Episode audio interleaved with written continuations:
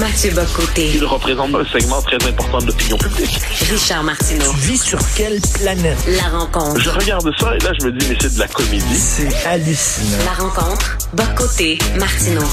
Alors, euh, Mathieu, j'espère que tu écoutes Emmanuel Macron et que tu dors le soir avec ton habit de skidoo sous les draps. Oui, bon, ça, ce sont les conseils de la classe politique française qui nous dit que devant le froid, qui euh, l'hiver qui s'annonce très froid, mieux vaudrait porter un col roulé, une petite laine, une veste et pourquoi pas dormir dans un sac de couchage pour traverser l'hiver. C'est une période un peu étrange. Hein. La France est un pays riche, prospère, tout ça, mais il s'apprête à traverser l'hiver en ayant peur d'avoir froid. Tout à fait. Écoute, tu veux revenir, on va parler de politique internationale. Tiens, tu veux revenir sur euh, le combat des femmes contre le voile euh, en Iran. D'ailleurs, on a vu, il y a une athlète iranienne qui participait à une compétition d'escalade à Séoul et elle a, elle enlevé courageusement son voile. Et puis, euh, écoute, au moment où on se parle, on n'a plus de nouvelles d'elle. Tout le monde se demande où elle est passée. On craint le pire. Ben moi, je trouve que c'est une révolution admirable, admirable des femmes en Iran qui disent euh, parce que le voile, il faut comprendre ce que c'est en Iran, puis plus largement dans le monde. Le voile, c'est le symbole de la révolution de l'ayatollah Khomeini, qui décide pour marquer son emprise euh, sur la société iranienne et sur le corps des femmes d'imposer le voile. Donc le voile, pour, pour tous ceux qui l'ignorent, ils sont nombreux à l'ignorer, c'est le symbole dans les temps présents de la révolution iranienne, qui est véritablement la révolution des mollahs, la révolution islamiste de 1979. Ce qui est assez fascinant, c'est de voir, euh, donc il y a en ce moment les femmes en Iran contestent ce, ce voile, décident de dire on ne veut plus le porter parce qu'à travers lui on conteste tous les régimes.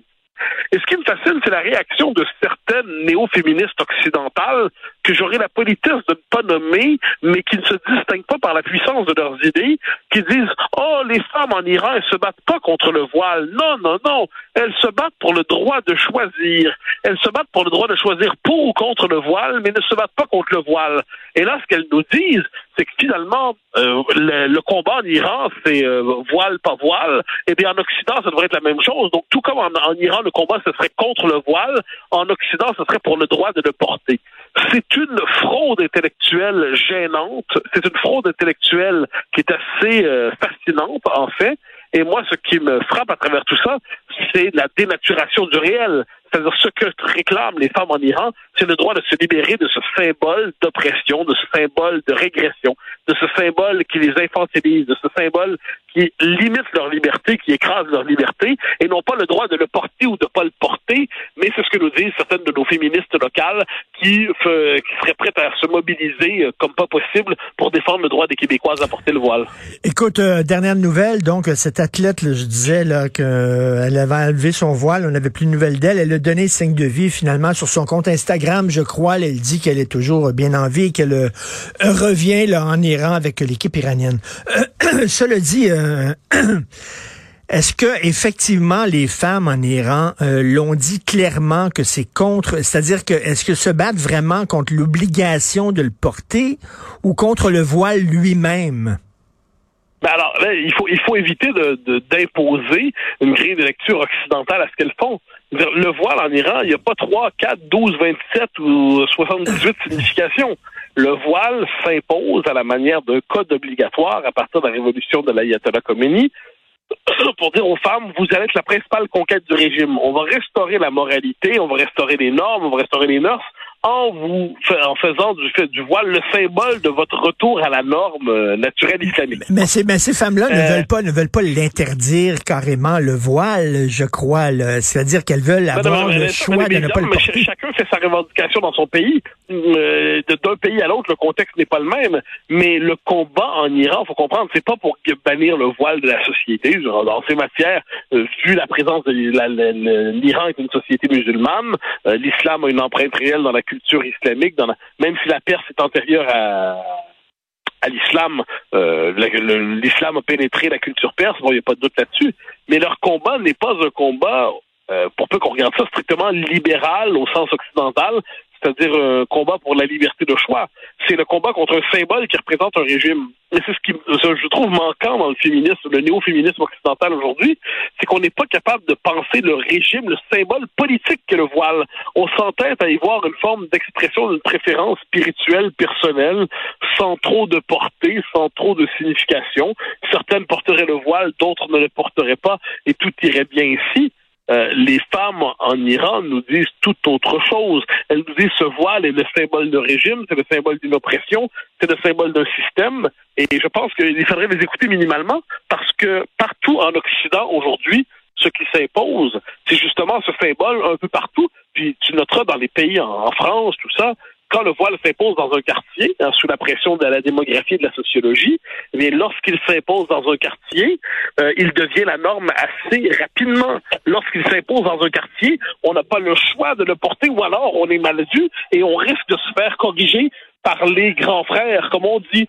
Euh, autre exemple, si je peux me permettre, euh, dans certaines écoles en France où le voile est interdit, où le voile est interdit, qu'est-ce qu'on voit? Eh bien, lorsqu'un professeur dit à un élève, veux-tu enlever ton voile, il est interdit à l'école, l'élève va se plaindre au grand frère, et le grand frère vient voir la prof en disant, si tu hmm. fais ça la prochaine fois, on va te faire une Samuel Paty. Euh, sachant ce que ça veut dire. Non, non, je pense qu'il faut prendre au sérieux ce, il faut prendre au sérieux ce symbole et cesser d'y voir un, vêtement parmi d'autres que les Iraniens auraient le mauvais, le régime en Iran aurait le mauvais goût d'imposer. C'est un, un, symbole de régression et de négation de la liberté des femmes et de la négation de la culture. Il tente de, le dire simplement. D'ailleurs, ça met, ça met les woke ici, hein, les gens qui euh, défendent euh, le voile, des gens comme Christine Labrie, par exemple, de Québec solidaire, ça les met en porte-à-faux, parce que là, on dit le roi est nu. Ce qui se passe, avec ce qui se passe en Iran, ça devient de plus en plus intenable euh, la, la, position des gens qui veulent défendre le port du voile ici. Oui, mais je, je, alors il y, a une féministe, néo-féministe, dis-je, dont le nom m'échappe euh, pour une raison qui m'échappe, mais qui a écrit un long texte sur Facebook il y a quelques jours en disant euh, ce qu'on veut, c'est écouter la parole des femmes en Iran, on veut pas leur imposer nos combats, mais ce qu'on ce pourquoi ils se battent, puis elle termine son texte avec des majuscules, comme si les majuscules se substituaient à l'absence de pensée, c'est le droit de choisir non, mais il faut comprendre, le propre du voile, lorsqu'il s'impose de manière majoritaire dans une société, c'est qu'il abolit la possibilité de choisir. C'est qu'il abolit la possibilité de choisir. Donc, nous, les islamistes ont compris ça depuis longtemps. Ils instrumentalisent nos libertés. Ils instrumentalisent les libertés occidentales. Ils instrumentalisent des libertés euh, spirituelles, politiques, civiles occidentales pour nous imposer le voile. Donc, c'est l'instrumentalisation des libertés occidentales pour imposer des revendications ethnoculturelles qui impliquent, la régression droit des femmes. Bon, mais ça, faut quand même se le dire. Mais l'inculture faisant des ravages dans la société contemporaine, cette inculture fait en sorte que plusieurs, ou comme on dirait l'écriture inclusive, plusieurs et plusieurs restent, eh ben, sont tout simplement incapables de comprendre la portée de ce symbole, donc se portent à la défense d'un symbole qui représente leur propre aliénation. Ça en est fascinant. Est-ce que à court terme, euh, ce régime-là va être intenable? C'est-à-dire qu'il y, a un fossé incroyable entre un régime qui voudrait euh, ramener le pays au Moyen Âge et de l'autre côté, les Iraniens qui sont très instruits, qui sont très cultivés. C'est un des peuples les plus instruits sur la planète. Là. Il me semble que ça tiendra pas, ce régime-là. Euh, ben, tu sais, le problème d'un régime totalitaire, c'est de se maintenir par la force et de casser ceux qui le contestent par la force. Donc moi, je, t'avouerai, bon, je suis assez euh, pessimiste. Je ne pense pas que la révolution en ce moment qu'on voit va réussir à faire tomber les régimes. Reste à voir si elle va être capable de le fragiliser puis de l'obliger à des concessions. Ensuite, si le régime tombe, tant mieux. Mais je crois que le régime est plus fort qu'on le veut parce qu'il est prêt à aller jusqu'au bout pour être capable de casser la population. Il est prêt à aller jusqu'au bout pour casser les femmes en Iran qui s'insurgent parce qu'il sait que s'il cède sur le voile, il cède sur tout. Encore une fois, c'est ce qui permet de dire à nos néo-féministes qui ne voient rien, c'est que si on cède sur le voile, en Iran, on cède sur tout. Donc si on cède pas sur le voile, on cède sur rien. Mais ça, c'est un, une question fondamentale, mais qui exige encore une fois un peu de, de culture euh, sur l'histoire des pays musulmans, de culture sur l'islam, de culture sur les, les, la fonction du voile dans les sociétés occidentales lorsque lorsqu'il y apparaît. Tout ça manque à celle des ceux qui veulent y voir simplement le symbole d'une spiritualité plus affirmée qu'une autre. Et tu as vu Gabriel Nadeau-Dubois qui dit les femmes en Iran se battent pour leur dignité. Ils font tout, ils font tout à gauche pour être capable de ne pas voir ce qui se passe. Donc, ils multiplient les termes, le droit de choisir, la dignité, la volonté d'être dignement ce que l'on est. Non, ils se battent pour le voile. Faut, faut arrêter. Le voile comme symbole d'un régime qui les opprime. Mais, mais comme je dis, la réalité est difficile à regarder pour des gens qui ont fait carrière sur la négation du réel. Tout à fait, non, non. Et quelle hypocrisie quand même de la part de Gabriel Nadeau-Dubois. Euh, merci beaucoup Mathieu, on se reparle demain. Bonne journée. Au plaisir, bye bye.